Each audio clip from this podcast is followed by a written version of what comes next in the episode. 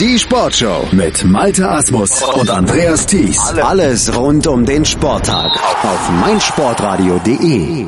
Auch die Schwimmer sind in ihre neue Saison gestartet und der Jahresauftakt in Luxemburg beim Euromeet, der könnte aus deutscher Sicht gar nicht besser verlaufen sein, denn die deutsche Mannschaft hat insgesamt zwölf Siege eingefahren und was noch viel wichtiger ist, jede Menge richtig höher, hohe Platzierung. Unser Kollege Sebastian Mühlenhof, der hat das am Wochenende in Luxemburg ganz genau im Blick gehabt. Sebastian, du kannst nicht nur über Siege sprechen, sondern insgesamt über Podiumsplätze en masse.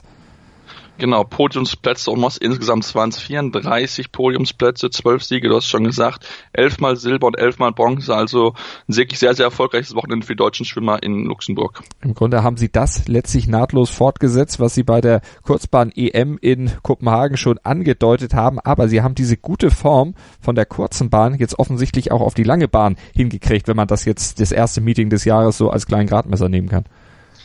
Ja, genau, und haben dort dabei auch Top-Leute geschlagen. Also es sah wirklich sehr gut aus. Jakob Heidmann zum Beispiel hat in seinem Sieg über 400 Meter Lagen mal eben Laszlo C, den, den ungarischen Superstar, besiegen können. Also wirklich Top-Leistungen gezeigt durch die Reihe weg. Auch junge Sportler haben ähm, ja, für Furore gesorgt, zum Beispiel die junge Reva Voss, die über 200 Meter Freistil ihr Rennen gewonnen hat vor der Schottin Lucy Hope und der Kanadierin Marie Sophie Harvey.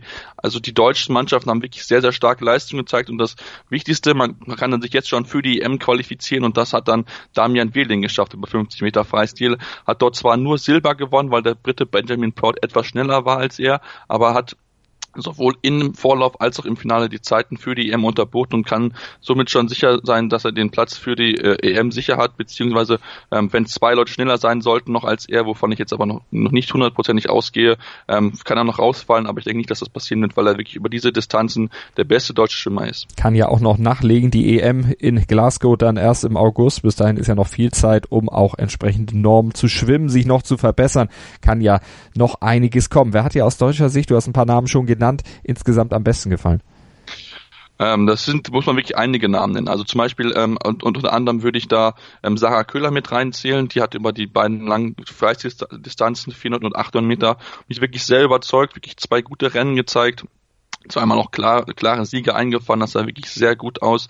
Auch Jakob Heidmann, ich habe schon angesprochen, mit dem Sieg natürlich, hat er viel, viel, viel positive Schlagzeilen gesorgt, hatte dann auch noch eine gute Platzierung gehabt am Ende über 200 Meter Freistil, wo er sich noch einen guten, oder 400 Meter Freistil, wo er sich den äh, dritten Platz holen konnte, hinter Florian Wellbock, der dort Zweiter geworden ist. Der Sieg ging dort an den äh, Ukrainer Mikhailo Romanchuk, die etwas, etwas schneller war als die beiden. Ähm, auch sehr positiv fand ich die, die deutschen Brustdamen, also die, genau, die Brustdamen, Jessica Steiger und Vanessa Grimberg, die über 200 Meter einen Doppelsieg feiern konnten und dann über 100 Meter Brust war Jessica Steiger wieder Erste, aber da war Vanessa Grimberg dann Dritte in Anführungsstrichen, ähm, weil die Italienerin Martina Carraro etwas schneller war.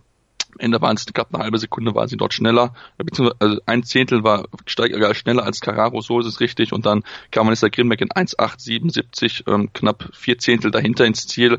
Also das waren so die positiven Schlagzeilen. Auch Philipp Heinz hatte gute Leistung gezeigt, hat die 200 Meter Lagen gewonnen gehabt in 2.03.36, vor allem Duncan Scott und dem, ja, diesem Supertalent aus Russland, Klimen Kolesnikov, wovon wir ja schon berichtet haben ja schon in letzter Zeit für viele Jugendweltrekorde gesorgt hat.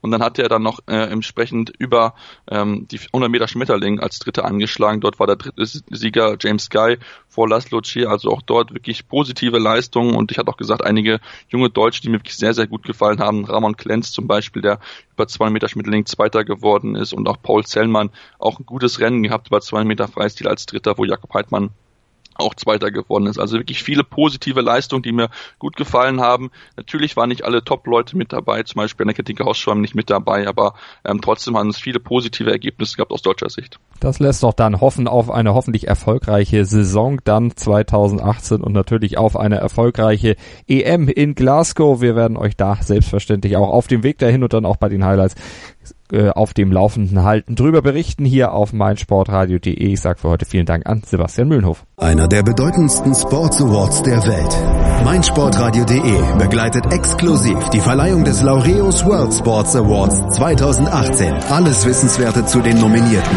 umfangreiche Hintergrundinformationen und Interviews mit den Preisträgern.